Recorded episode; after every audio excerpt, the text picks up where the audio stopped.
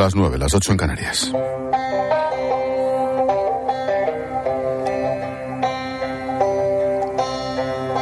Escuchas la linterna. Con Expósito. Cope, estar informado. Te quiero poner algunos casos que te resultarán familiares y que incluso has vivido en primera persona. Aunque parezca mentira, todo ha ocurrido en menos de un año.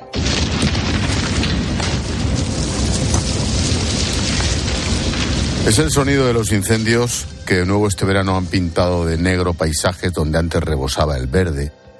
Es cierto que estamos acostumbrados a sufrirlos, sobre todo en verano, pero la realidad es que cada vez son más virulentos y difíciles.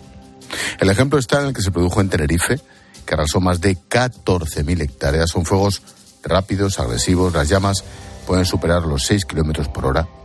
Es lo que se denomina incendio de sexta generación. Víctor Resco es profesor de Ingeniería Forestal en la Universidad de Lleida. A medida que se, que, que se industrializa España, por un lado se emiten más concentraciones de CO2, que eso va a calentar la atmósfera, y por otro lado se produce el éxodo rural, se abandona el pueblo por la ciudad.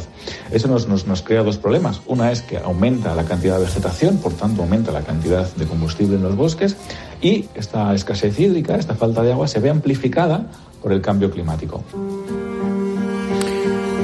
Si hablamos de agua y de lluvia, todavía recuerdo algunas de las DANA que recorrieron España. Hace unos meses pudimos ver cómo algunas calles de las grandes ciudades se convertían en auténticos ríos.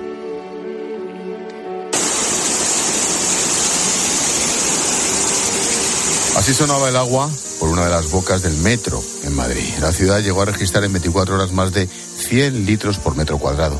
Según la EMET, por la mayor cantidad de agua registrada desde que existen datos.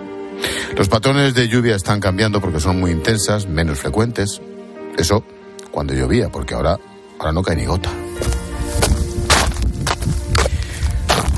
La sequía sigue siendo uno de los principales problemas que sufre España.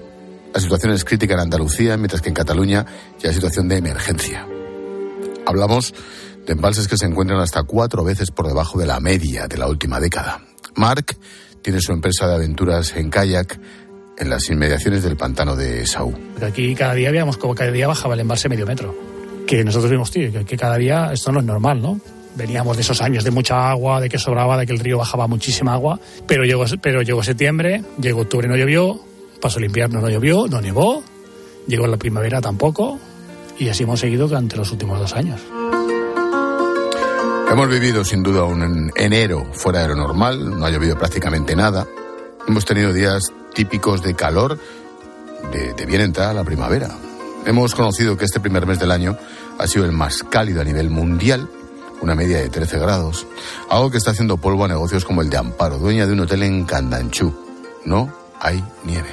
Las temperaturas empezaron a subir, se ha instalado un anticiclón brutal que bueno pues es general en toda España y a esta zona pues está afectando muchísimo como al resto de estaciones de esquí. La temperatura es totalmente inusual, nosotros no recordamos esta temperatura en este tiempo. Yo eh, una temporada así no la recuerdo desde la temporada 89-90.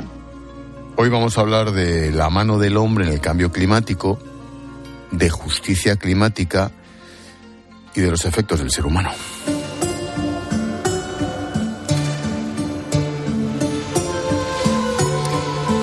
Humanidad es responsable de un alto porcentaje de las emisiones de gas de efecto invernadero, algo que está provocando un aumento de la temperatura en todo el planeta. Se teme que a final de siglo tengamos de media dos grados más.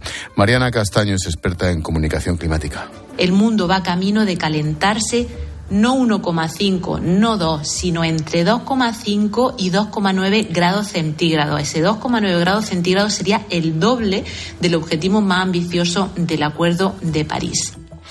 Fernando Valladares es investigador del CSIC, profesor de Ecología en la Universidad Rey Juan Carlos.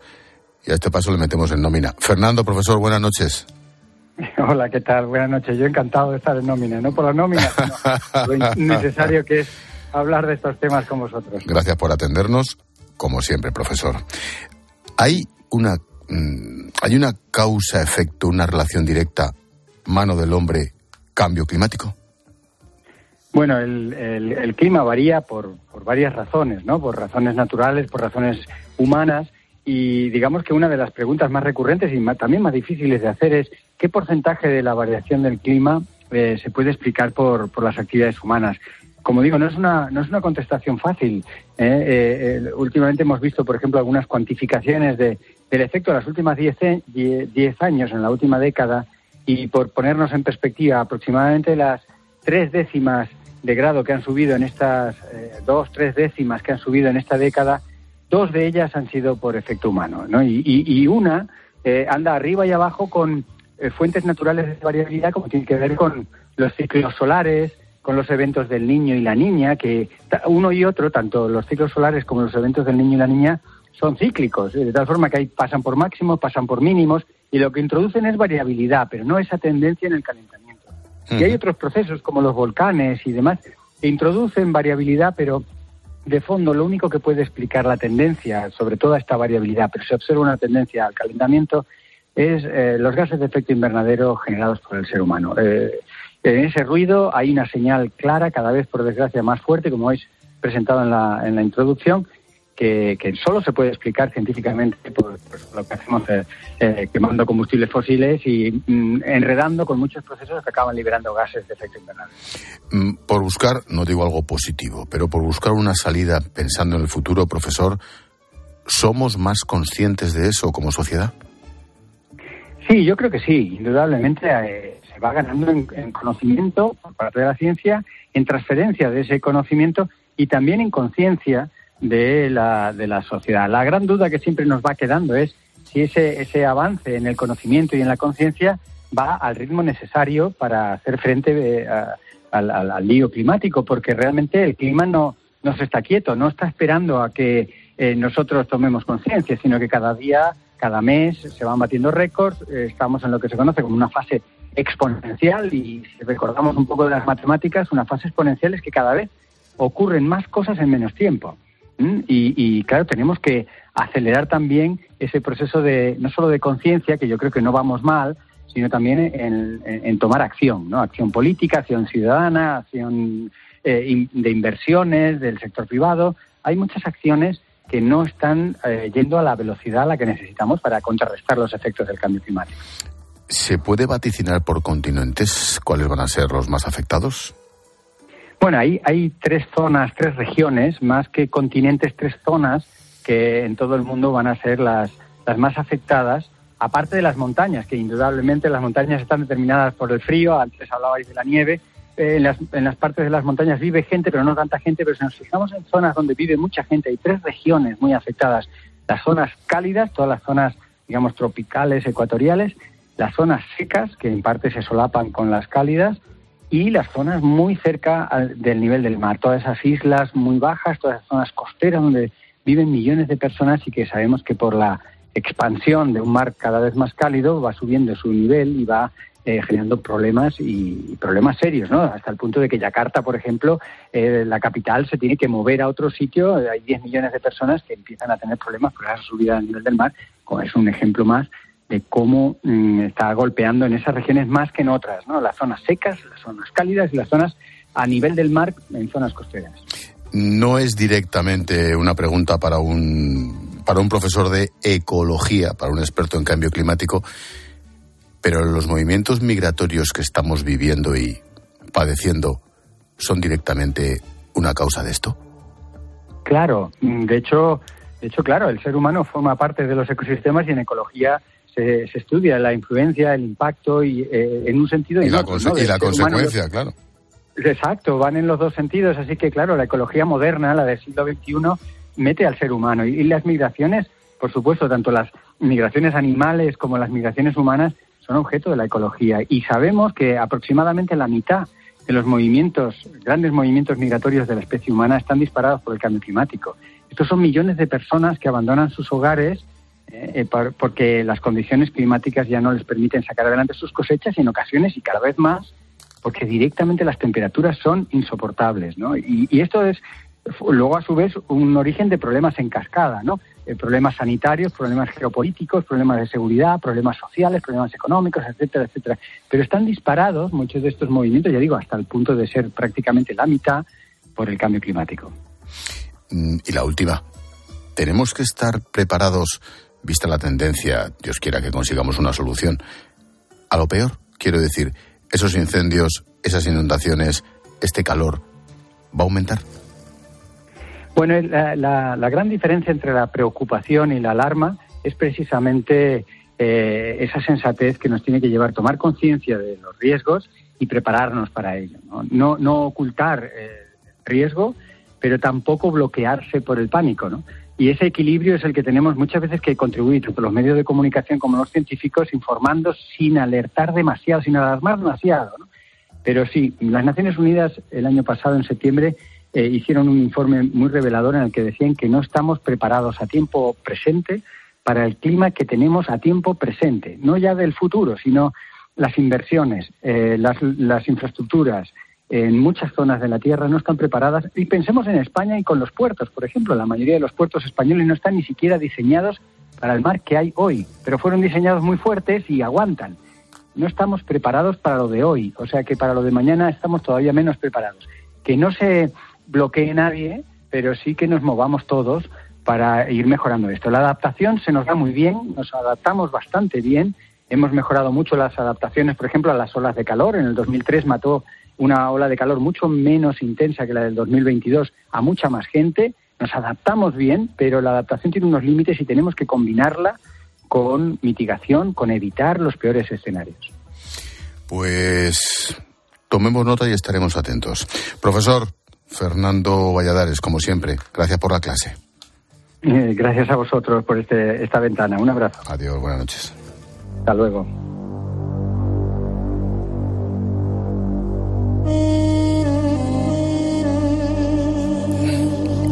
Y como te estamos contando, la acción del hombre está teniendo un impacto indudable en el planeta.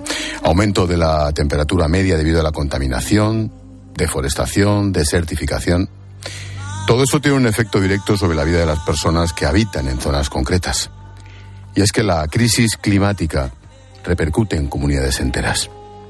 Una de las zonas donde ese impacto humano tiene más consecuencias es en África. En los últimos años hemos viajado en multitud de ocasiones a, a este continente. Hemos estado en Mali, Chad, Congo, Camerún, Senegal. En todos esos lugares te encuentras con el mismo problema, la inmigración. El cambio del clima provoca que la gente deje sus pueblos, sus ciudades, aldeas, sus países para encontrar un futuro y poder comer. Mira, en Mali he estado en dos ocasiones. La primera de ellas en 2015 encontramos un país en el que la actividad económica rondaba al río Níger. Miles y miles de pescadores daban de comer a sus familias gracias al Níger.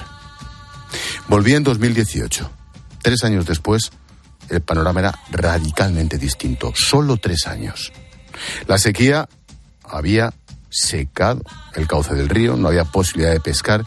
Más de tres millones de personas solo en la zona en la que estuve estaban directamente afectadas. El futuro no es prometedor. Más de la mitad de la superficie está desertificada y el resto se encuentra amenazada por la deforestación. En Mali, el 80% de la población tiene menos de 30 años. No tienen trabajo. La pesca en un río cada vez más seco no da, no da para nadie. Así es difícil que salgan adelante. Dembele es un comerciante que vende figuras de ébano y marroquinería en plena calle tiene muy claro por qué huye su gente. No, la situación económica no está buena. Bueno, la economía no es buena. Eh, todo empezó con, el, con, la, con la revuelta del norte y la situación del norte. Entonces, no está, la situación económica no es la misma que había antes, porque al final, para que la situación económica y social mejore, hace falta que todo el mundo gane. Y claro, con la situación que tiene el norte, no es, no es así. La salida es emigrar, aunque te cueste la vida. La crisis climática provoca que la desertificación avance, que los ríos se sequen, que no haya ni tierras para cultivar ni comida. En Mali uno encuentra lo que significa la palabra pobreza y el hecho de no tener nada. Los jóvenes saben que pueden morir en el intento de huir, pero eso es mejor que la nada, en la que muchos intentan sobrevivir. Otro ejemplo, la mayoría de los migrantes que estás viendo estos días a Canarias zarpan desde Senegal. Hace solo dos meses pudimos comprobar en primera persona la situación. La sequía es otro enemigo. La gente que vive en el interior del país ve cómo el desierto avanza y hace que sus tierras no se puedan cultivar. No hay trabajo y se ven forzados a emigrar. No hay pesca. Se lanzan al mar en un cayuco.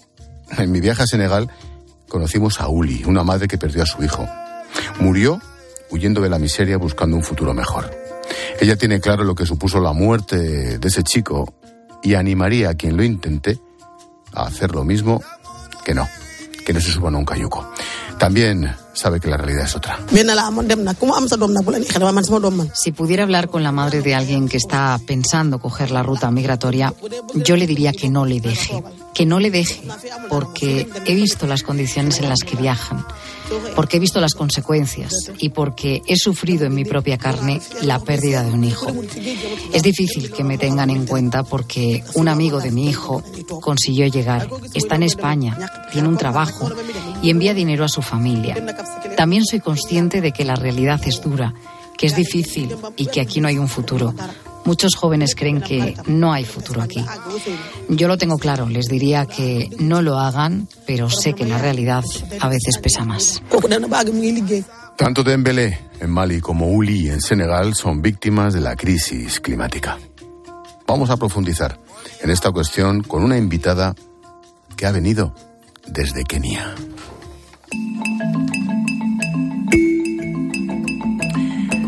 El condado de Turkana se encuentra al norte de Kenia, haciendo frontera con Uganda. La gente que vive aquí ha configurado su vida siempre gracias a la alternancia de estaciones secas y lluviosas. Desde hace más de cinco años no cae una gota de agua. Entre 1967 y 2012 las temperaturas máximas y mínimas subieron una media de entre 2 y 3 grados. La falta de pastos está acabando con el ganado y eso provoca hambre primero y muerte después. La única fuente de vida en la zona es el lago Turkana. Allí viven un millón doscientas mil personas, en su mayoría pastores de cabras y pescadores que se encuentran entre los kenianos más pobres. Los habitantes de la región tienen dificultades para obtener agua, para supervivir a diario. Mujeres y niñas caminan largas distancias para cavar pozos en los cauces secos de los ríos los niños se enferman porque no tienen comida ni agua limpia. Y allí en Turcana vive la hermana María Soledad Villigua, misionera ecuatoriana. Hermana, Soledad, buenas noches. Muy buenas noches.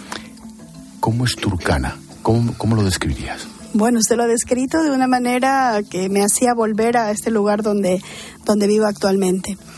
Pero este lugar, eh, a pesar de todas estas cosas duras de vivir, también es un lugar donde la gente vive con esperanza en medio de la nada. Yo digo que viven con esperanza porque cada día se levantan y luchan por sobrevivir. Es un lugar donde verdaderamente la pobreza nos está azotando fuertemente, donde este cambio climático que pareciera que ellos no lo podrán entender científicamente, pero se dan cuenta que cada día la vida se está volviendo más dura, que todos estos... Eh, momentos que usted ha dicho, todos estos problemas que están afectando la migración, eh, que va provocando la desintegración familiar, que los hijos ya no puedan estudiar, todo esto va acarreando más, más dificultades y un momento en que también ellos están comenzando pues a decirse, a preguntarse ¿qué más vamos a hacer aquí al ver que la lluvia no viene? Al ver que ya no tienen que dar de comer a sus ganados, sobre todo la cabra, que es el principal animal que se cría ahí, ¿no? Hermana, mm, pobreza ha habido siempre en África. Pero claro, mm, una cosa es pobreza y otra cosa es hambre. El hambre es peor. Mucho peor. Es mucho peor porque cuando usted vamos a las aldeas a visitarles, ver encontrar a una persona con tres, cuatro días sin haber llevado nada a su estómago, ese, eso que ya no solamente es una cara lánguida, también es un dolor que siente. Y ver cómo a veces esos niños para calmar ese dolor van y cogen un pedazo de tierra para comerlo, eso estremece, eso, eso duele duele de ver cómo, cómo se puede llegar hasta eso que ya lo que usted dijo, es más que pobreza, ya es una miseria. ¿Cómo trabajan? ¿Qué hacéis allí? Nosotros estamos hace 23 años en, justamente en este, en este condado de Turcana, en el desierto de Turcana, y hemos tratado de, en la medida de nuestras posibilidades, abarcar tres, tres, eh, tres em, áreas más de las personas más vulnerables, como son los niños, las mujeres y los ancianos. Los ancianos porque en este trayecto de migración al momento de ellos no poder continuar con la marcha, pues son abandonados en el desierto para que mueran lentamente.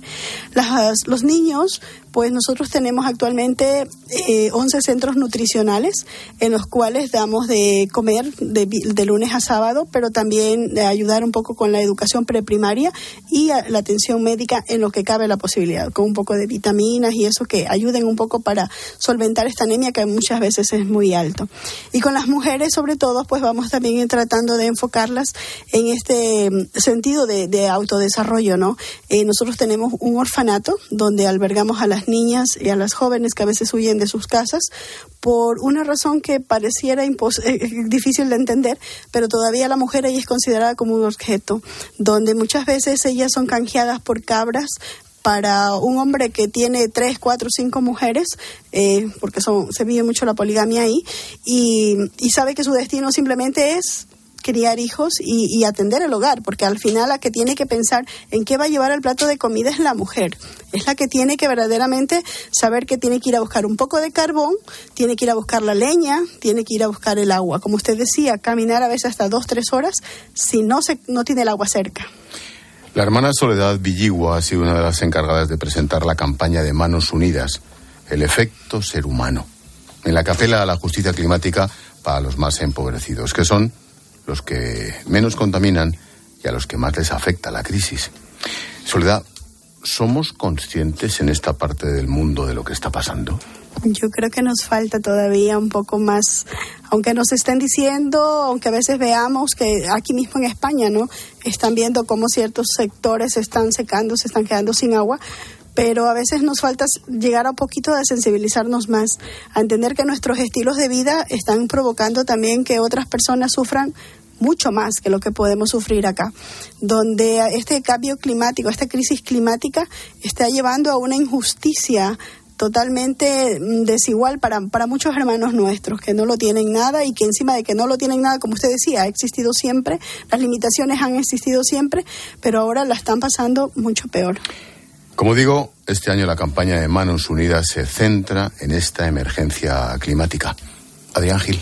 Sí, Ángel, la situación de la emergencia climática es una realidad y por este motivo esta nueva campaña de Manos Unidas intenta transmitir a la sociedad española la urgente necesidad de terminar con la injusticia climática que están sufriendo los pueblos más vulnerables. Me refiero a los más de 50 países de África, Asia y América donde trabaja esta ONG que lleva años sufriendo las graves consecuencias de los cambios en el clima. Cecilia Pilar es la presidenta de Manos Unidas. Cada año aumenta, por ejemplo, el número de muertes por calor. Mientras tanto, en los países del sur más afectados por sequías extremas, por huracanes, ciclones, lluvias torrenciales, todos esos fenómenos y la falta de medios para poder mitigarlos o adaptarse a ellos son causa de hambre, de conflictos, de pobreza, de migraciones e incluso, como sabéis, de muerte. Se calcula que entre 3.300 y 3.600 millones de personas, es decir, cerca de la mitad de la población mundial, viven en una situación vulnerable por culpa del cambio climático. Así lo contaba Eduard Hernández, socio local de Manos Unidas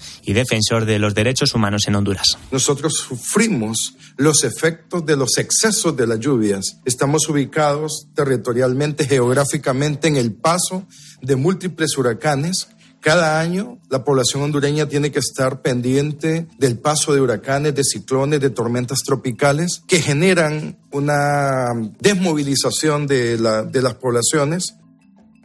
De todo este año, Manos Unidas pone sobre la mesa algunas propuestas de cambio en nuestro estilo de vida que pueden ser claves para el cuidado del planeta y que pueden ir desde evitar el consumo excesivo de agua o energía, reducir las compras indiscriminadas o evitar el desperdicio de alimentos. Hermana, ¿Qué es la justicia climática? Pues pensar en el otro, en saber que no solamente en este planeta Tierra existo yo, que Dios nos ha dado todo para que la cuidemos y para que vivir todos juntos. Para, para pensar que también el otro, así como yo tengo el derecho a, a la vida, tengo el derecho a tener una vida digna, pues también el otro también la tiene por ser hijo de Dios. Esta justicia es justamente luchar para que los otros puedan verdaderamente tener lo básico que todo ser humano necesita, ¿no? Por lo menos un plato de comida, por lo menos tener un poco de agua cristalina y, esto que se puede decir lo básico, por lo menos para el sector donde yo vivo, esto ya sería lo máximo que podemos pedir. Una campaña como esta, ¿se nota sobre el terreno? En el terreno donde nosotros estamos, yo creo que sí, Manos Unidas viene haciendo este trabajo muy interesante en el cual viene eh, poniendo todo este recurso humano, todo este recurso eh, tecnológico para, para hacer tomarnos conciencia a toda, a toda la humanidad, pero también para llamar y apelar a la solidaridad de las personas, a saber que con lo que yo puedo contribuir, sea con mi oración, sea con bienes o con lo que yo pueda, estoy también contribuyendo a que esta injusticia sea un poco, un poco menor, sobre todo en, nuestro estilo de vida. ¿no? Manos Unidas trabaja en cerca de 50 países de África, Asia, América, muy afectados todos por la amenaza climática global. Vosotros, hermana, estáis allí en esos países. La pregunta es muy simple de hacer y no sé cuánto de difícil de contestar. Yo, nosotros, en este primer mundo, ¿qué podemos hacer? Primero, tomar conciencia, como lo decía hace un momento. Y segundo, pues tomar acciones, acciones concretas de mirar mi estilo de vida y sobre todo el compartir. El compartir Manos Unidas, pues nos invita también a eso, ¿no? Yo siempre digo, Manos Unidas junto con nosotros es como un, engranaje. Tanto ellos como nosotros nos necesitamos mutuamente, pero ellos los necesitan a la vez al resto para que ellos puedan llegar con la ayuda a territorio donde estamos nosotros. Así que invitarles, invitarles para que colaboren, para que donen, para que oren también por los misioneros y por todos quienes estamos ahí, ¿no? María Soledad Villigua, misionera ecuatoriana en Turkana, en Kenia. Gracias. Muchas gracias a usted. Dios le bendiga.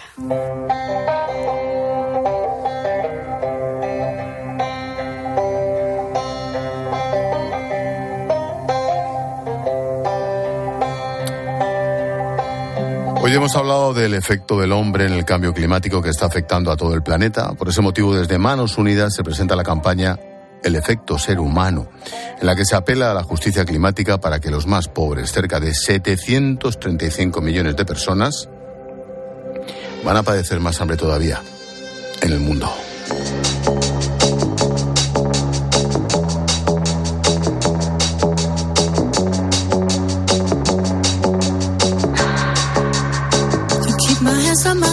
Como siempre, el lazo a este tema del día lo pone Jorge Bustos. Oye, George, ¿cómo crees que podemos afrontar este reto, la mano del hombre y el cambio climático. Buenas noches. Buenas noches, Ángel. La verdad es que eh, el hecho de que el clima en el planeta está cambiando eh, no admite ya la duda de nadie razonable, nadie que tenga ojos en la cara. Solo hay que preguntar a un agricultor por qué se anticipan algunas cosechas, por qué las plantas se ponen a echar flores antes de tiempo. Solo hay que recurrir a la serie histórica de los datos para comprobar cómo se van superando año tras año las, las, cifras de calor o los incendios. Eh, que, esas causas, que las causas del, del calentamiento global tienen un origen antropogénico, es decir, eh, debido a la acción del hombre, también tiene suficiente evidencia empírica. Eh, solo lo puede negar alguien pues que no confíe en la ciencia, pero no confiar en la ciencia es como caminar de la mano de la superstición por la vida. Ahora bien, los problemas empiezan cuando, eh, una vez que asentamos estas certezas, tratamos de combatir o de revertir, si estamos a tiempo, el calentamiento global, de la cual somos autores y también víctimas. Y ahí es donde empiezan los problemas. Lo estamos viendo en, las revueltas del campo, lo estamos viendo con, la sequía, estamos viendo como algunos sectores quieren ralentizar la transición energética, la lucha contra el calentamiento global, eh, eh, porque, porque tienen miedo a perder sus puestos de trabajo y es una preocupación legítima. Eh, pero al mismo tiempo tampoco podemos no hacer nada porque si dejamos de hacer eh, alguna cosa, pues la situación va a empeorar. Y repito, lo pagaremos nosotros mismos. Con lo cual, en ese equilibrio, los mayores expertos del mundo, las mejores cabezas del planeta deberían estar comprometidas. Y, en ese equilibrio deberíamos estar todos y asumir las, las, incomodidades eh, pequeñas que en nuestra vida cotidiana nos vayan, nos vayan eh, poniendo para alcanzar ese objetivo, siempre que sea razonable y gradual.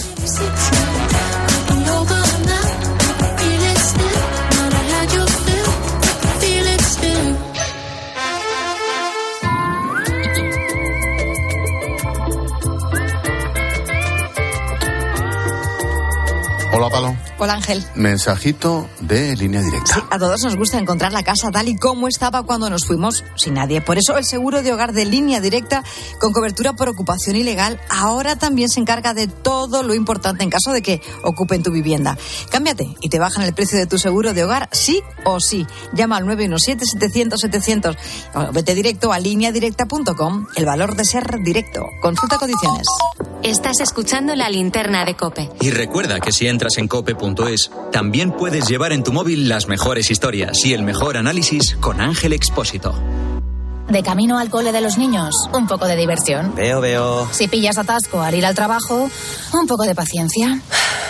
Ya no llego. Si vas al súper a hacer la compra, un poco de memoria. Plátanos y yogures. Y para todo eso, los nuevos combustibles 100% renovables de Repsol. En tu día a día, algo nuevo te mueve con los combustibles 100% renovables de Repsol que puedes usar ya en tu coche. Encuéntralos en más de 50 estaciones de servicio y a final de año en 600.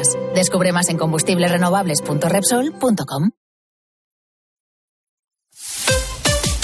Escuchas la linterna. Y recuerda, la mejor experiencia y el mejor sonido solo los encuentras en cope.es y en la aplicación móvil. Descárgatela. Aprovecha que este febrero tiene 29 días para disfrutar los Fiat Pro Days y redescubre la nueva gama Fiat Professional completamente renovada, con más tecnología, seguridad y unas ofertas únicas. Visita tu concesionario más cercano y conoce la nueva generación Pro en diésel, gasolina y eléctrico. Fiat Professional, profesionales como tú. Tus gestos épicos inspiran a Zurich Seguros a ser mejores. Por eso, ahora por ser cliente de Zurich, con el seguro de hogar, tu mascota también estará protegida. Infórmate en zurich.es y contrata tu seguro de hogar. Hagámoslo épico. Zurich. Llega la rebaja final al corte inglés.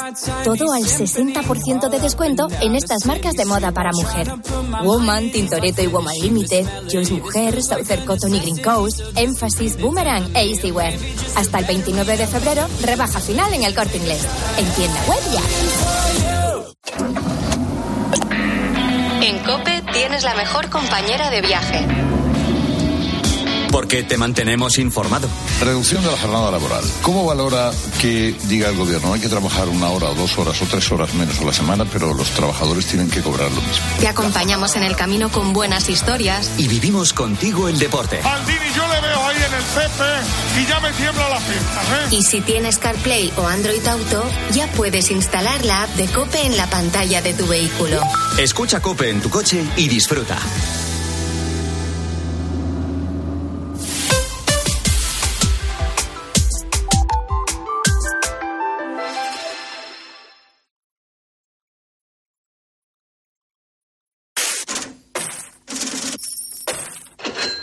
Expósito. La linterna. Cope. Estar informado. Entramos en clase de economía, tercera jornada de protestas de agricultores España por todo el país. Hoy se han sumado las tres asociaciones mayoritarias con manifestaciones y tractoradas en varias provincias. En La Rioja, por ejemplo. Susana ha participado en esta última. Primero, para decir que no queremos absolutamente nada, que no nos eh, den subvenciones ni nada, sino que nuestros productos que valgan lo que realmente tienen que valer. Y que ya es hora de que los gobiernos, me da igual de un color que de, de otro, que nos empiecen a apoyar un poquito a los del campo. De cara al fin de semana, la asociación que inició los paros el martes pretende traer las protestas hasta el centro de Madrid. Incluso quieren llevar los tractores a la sede del PSOE en la calle Ferraz. Estos paros tienen otra derivada, y es la de los transportistas atrapados en kilómetros de carreteras cortados por los agricultores. Son más de 75.000 los camiones afectados, con una media de 35 millones de euros en pérdidas al día. El gobierno quiere asegurar que los centros logísticos funcionan con normalidad. Fernando Grande Marlasca. Trabajo y diálogo para solucionar todas las cuestiones y, mientras tanto, garantizar que la sociedad tenga sus, eh, sus servicios públicos absolutamente en funcionamiento y con garantía plena de poder seguir realizando cada uno su actividad. Pilar García de la Granja, buenas noches. ¿Qué tal, Ángel Expósito? Buenas noches. Oye, de momento, desde la gran distribución y los supermercados ya reconocen retrasos en las entradas y salidas en algunas de sus plataformas, aunque de momento descartan problemas de suministro. Claro, la palabra desabastecimiento es muy fuerte, pero claro, si los paros continúan y los retrasos acumulan, la situación podría cambiar, ¿no? Bueno, vamos a ver, ¿no? Yo, eh, en fin, sí que sirva de precedente, Grande Marlasca eh, tiene razón. El gobierno tiene la obligación, Ángel, de garantizar que los centros logísticos pueden funcionar con normalidad y que la distribución sea capaz de garantizar todos los suministros, tanto de alimentación como de como del resto de bienes, ¿no? Y al mismo tiempo garantizar el derecho a la manifestación y a la protesta, en este caso de los de los agricultores. Es un equilibrio complicado, pero conviene que los agricultores tampoco tampoco lleven sus protestas más allá de, de, algo razonable que todo el mundo, como ha demostrado esta semana, está comprendiendo, ¿no? Yo creo. Tienes toda la razón.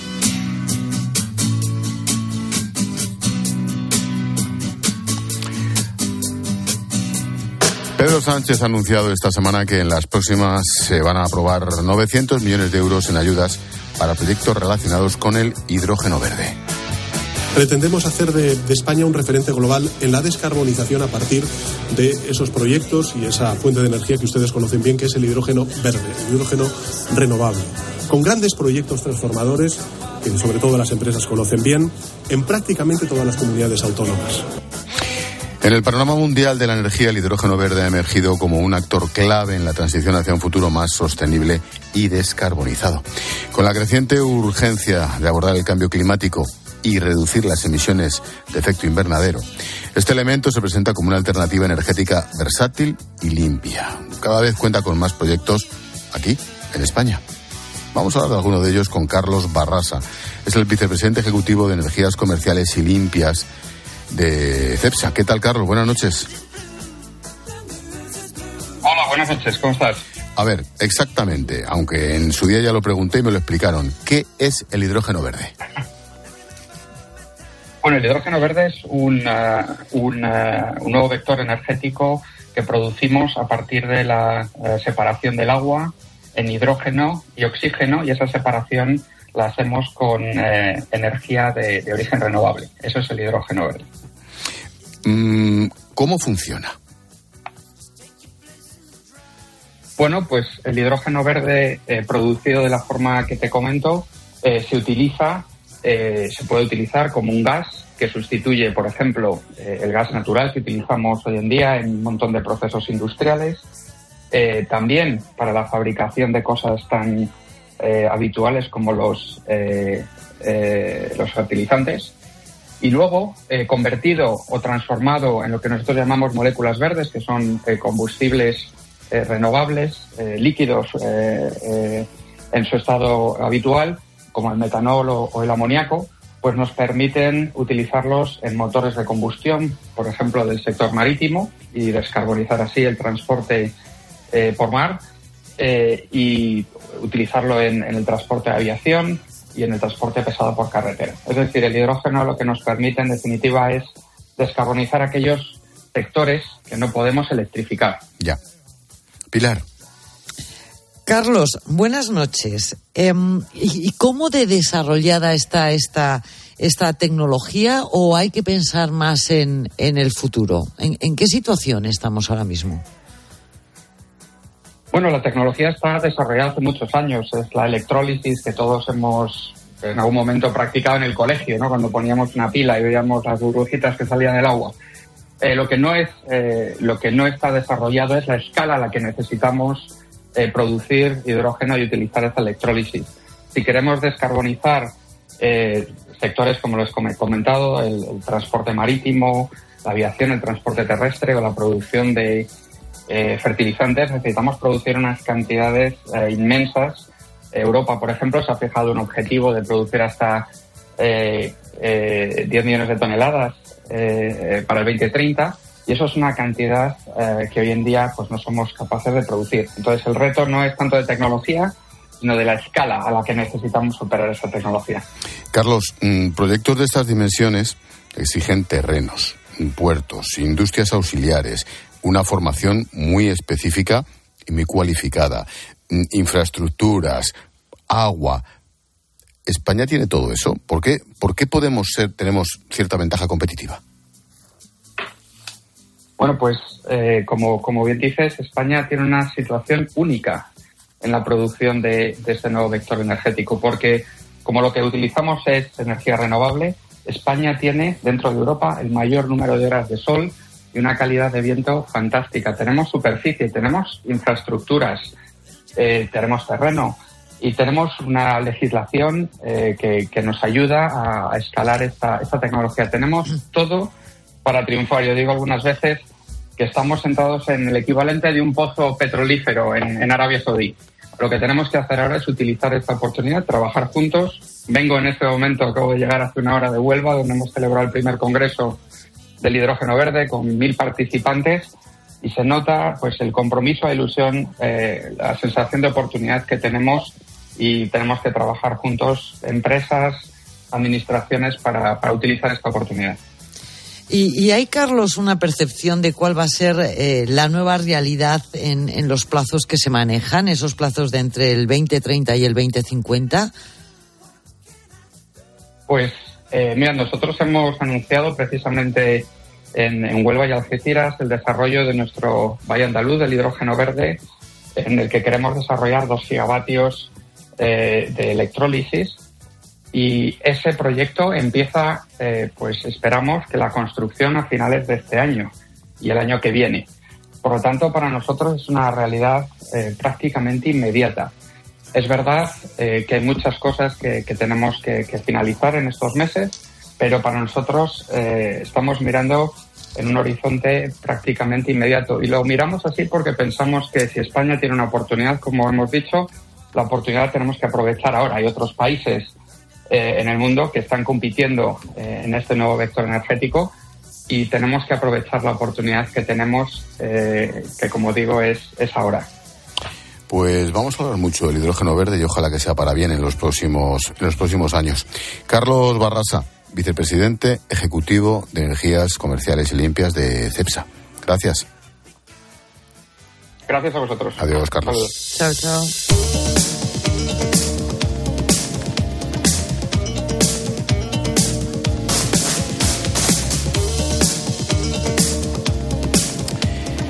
Hemos comenzado esta clase de economía hablando del campo, de las movilizaciones, de, de la que se puede liar. Y claro, hay una pata en todo esto que es muy interesante, que somos los afectados. Seguramente estamos a favor, la inmensa mayoría, de esa reivindicación. Y yo lo he sufrido en primera persona. Pero hay un sector muy concreto que lo va a sufrir especialmente. Lo está sufriendo especialmente. Carmelo González es el vicepresidente de la Confederación Española de Transportes de Mercancía. Carmelo, ¿qué tal? Buenas noches. Hola, buenas noches. Buenas noches. ¿Qué dicen los transportistas? Bueno, los transportistas decimos, como ha adelantado usted, que apoyamos las reivindicaciones de, del campo, del sector agrario, sector ganadero, pero también pedimos que se nos deje trabajar. Esa es nuestra petición al sector. Sus reivindicaciones incluso en algún momento pueden ser coincidentes con las de nuestro sector de transporte siendo los dos como somos esenciales, lo que sí pedimos es que podamos circular. Ayer había en las carreteras españolas cerca de 80.000 vehículos parados, vehículos tractoras con mercancía a destino. No podemos seguir así. Carmelo, buenas noches. Decía, decía Ángel hace unos minutos que, que esta huelga a ustedes les está afectando con unas pérdidas de 35 millones de euros al día. ¿Esto cómo se compensa? Bueno, pues, pues difícilmente. Eh, recordarán es que además llevábamos dos semanas casi parados en Francia. Algo desgraciadamente habitual desde hace muchos años, donde diariamente veníamos perdiendo entre 10 y 12 millones de euros. Eh, esto es como todo, producto que no ha llegado al lineal o que no ha llegado a la fábrica, producto que no se vende. Hay fábricas paradas en este momento porque no ha llegado mercancía fábricas de automoción. Difícilmente se recupera esta situación y más desgraciadamente en un momento de, caída de la demanda de modo general, quizás son habituales en estos meses de primeros del año, enero, febrero, pero lo que se ha perdido difícilmente se va a poder recuperar, salvo que venga un año, y no parece ser que sea así de una actividad importante. Mm, en términos generales, Carmelo, que os dejen trabajar. En la práctica, ¿eso cómo se hace? ¿Qué se pide al gobierno y a los agricultores? Bueno, los agricultores lo que les pedimos es que se manifieste porque están en su derecho, es lógico, y tienen todo su derecho a manifestarse, a ralentizar la marcha, pero que podamos seguir circulando. Ya cómo se hace, yo lo que no puedo pedir o no debo pedir que las fuerzas de seguridad actúen, porque son compañeros de viaje, nosotros somos sus transportistas, no pedimos, pero sí necesitamos que sean conscientes que debemos circular, no podemos seguir parados y no llegar a los destinos.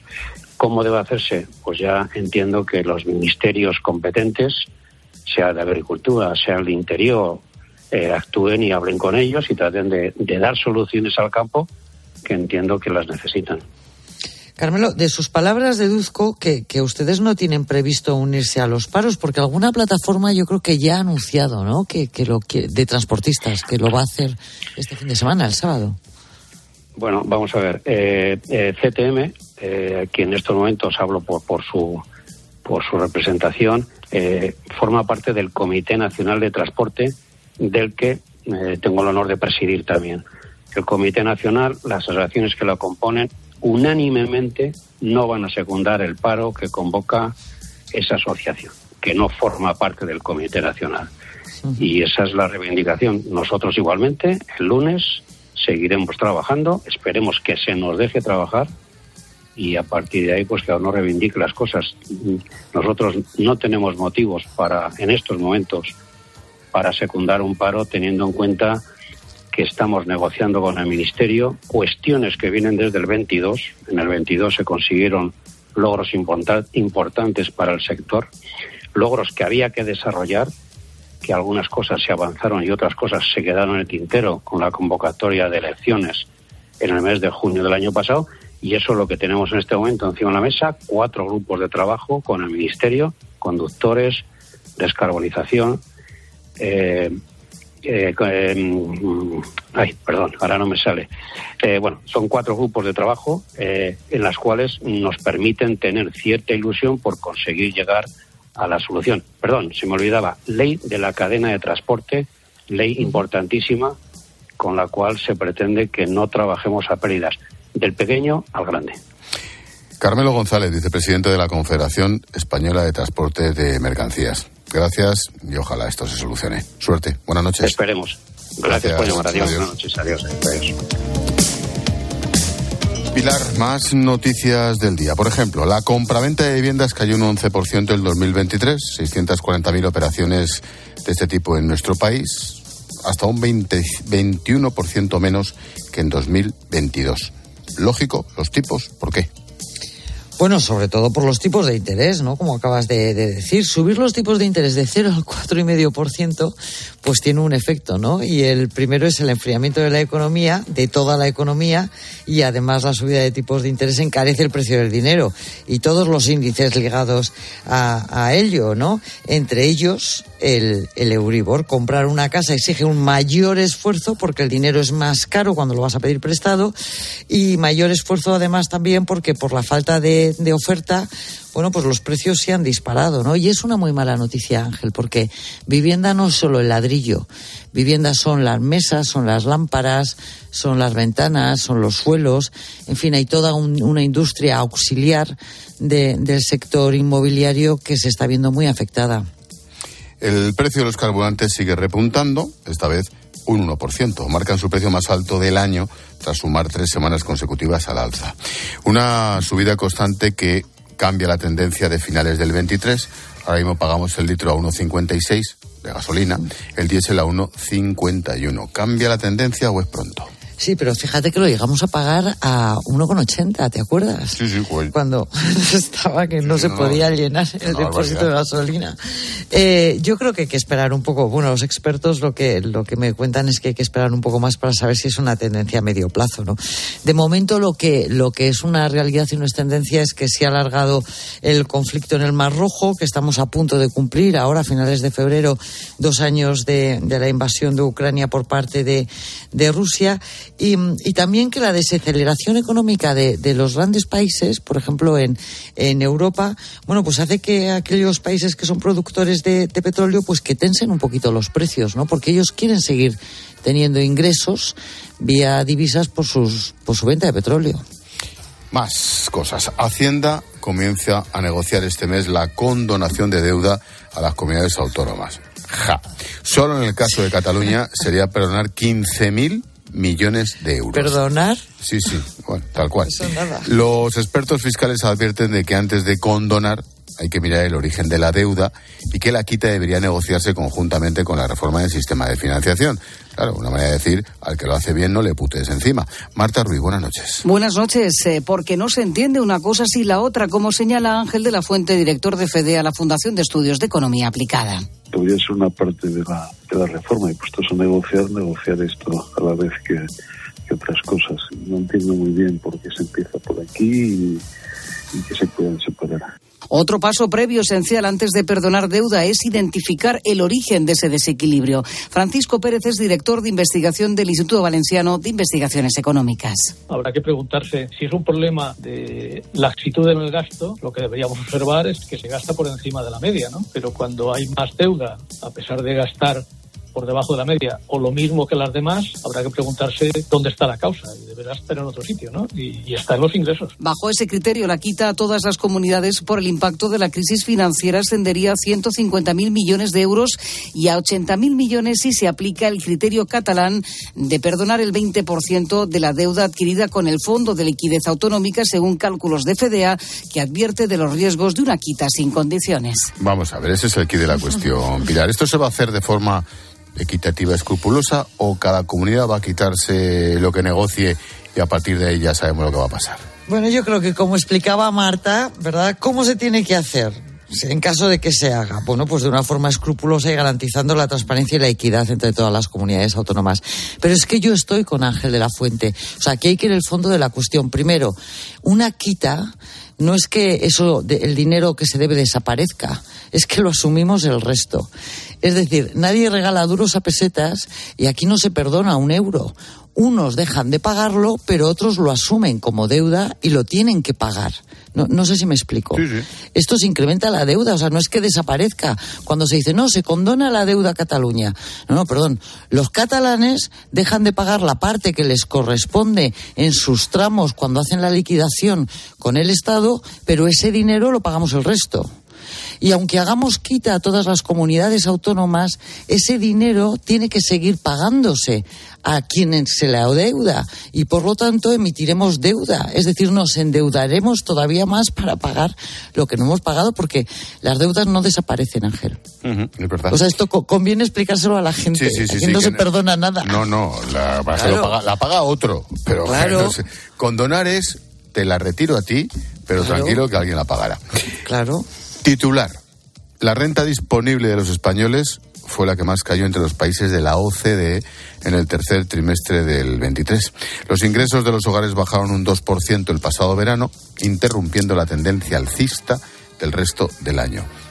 En concluyendo, menos dinero en el bolsillo, Pilar que somos más pobres, Ángel, y por lo tanto, efectivamente, tenemos menos dinero para hacer frente a los gastos. ¿no? Pasó en el tercer trimestre del año pasado, pero es que lleva pasando 20 años.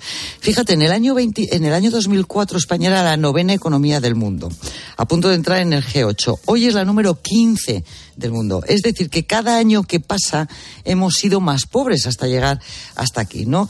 El gobierno se endeuda cada día en España, o nos endeuda a los españoles, en 200 millones de euros. 1.500 millones de euros prácticamente a la semana. 6.000 millones de euros al mes. Cada hora, Ángel, somos 9 millones de euros más pobres desde que gobierna el Partido Socialista. Y y, ahora, claro, no, podemos hablar de que condonar, porque bueno, pues esto sigue subiendo. Claro, claro. Oye, y una cosa más. La Comisión Nacional del Mercado de Valores ha suspendido la cotización de la empresa Talgo, ojo, tras dispararse un 10% en bolsa. Todo ante los rumores de una OPA por parte de una compañía húngara. Primero, ¿qué es una OPA? Recordemos. Pues es una oferta pública de, de, adquisición, de compra, cuando una empresa está interesada en comprar la mayor parte del capital de otra, ¿no? A partir de, del 30% estás obligado por la legislación a lanzar esta operación, una operación de compra a los accionistas minoritarios. ¿Qué es lo que ha pasado hoy?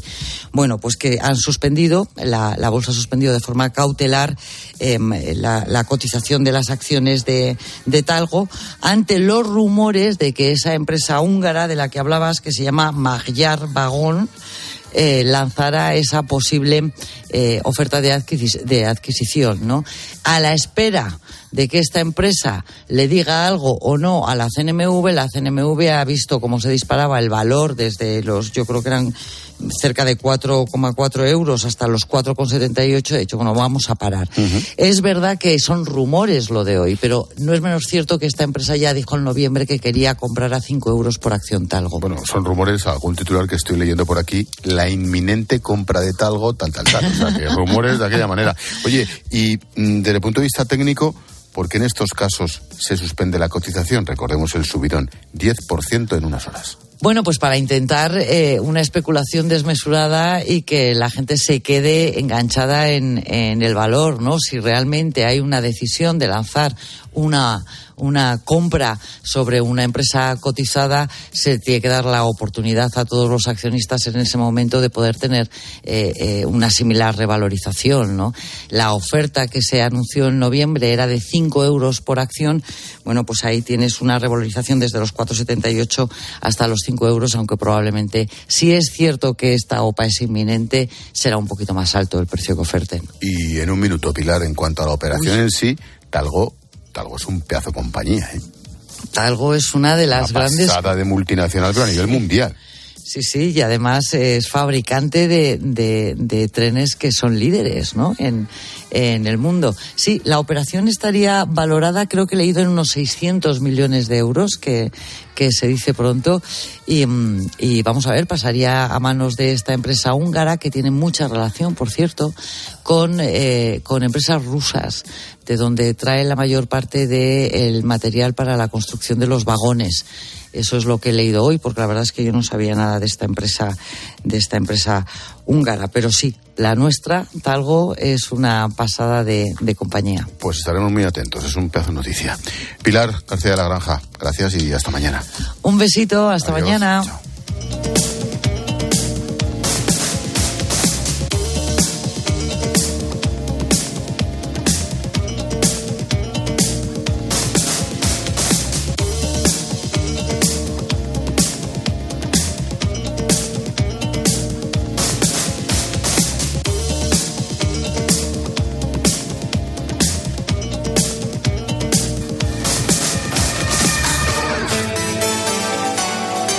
Expósito.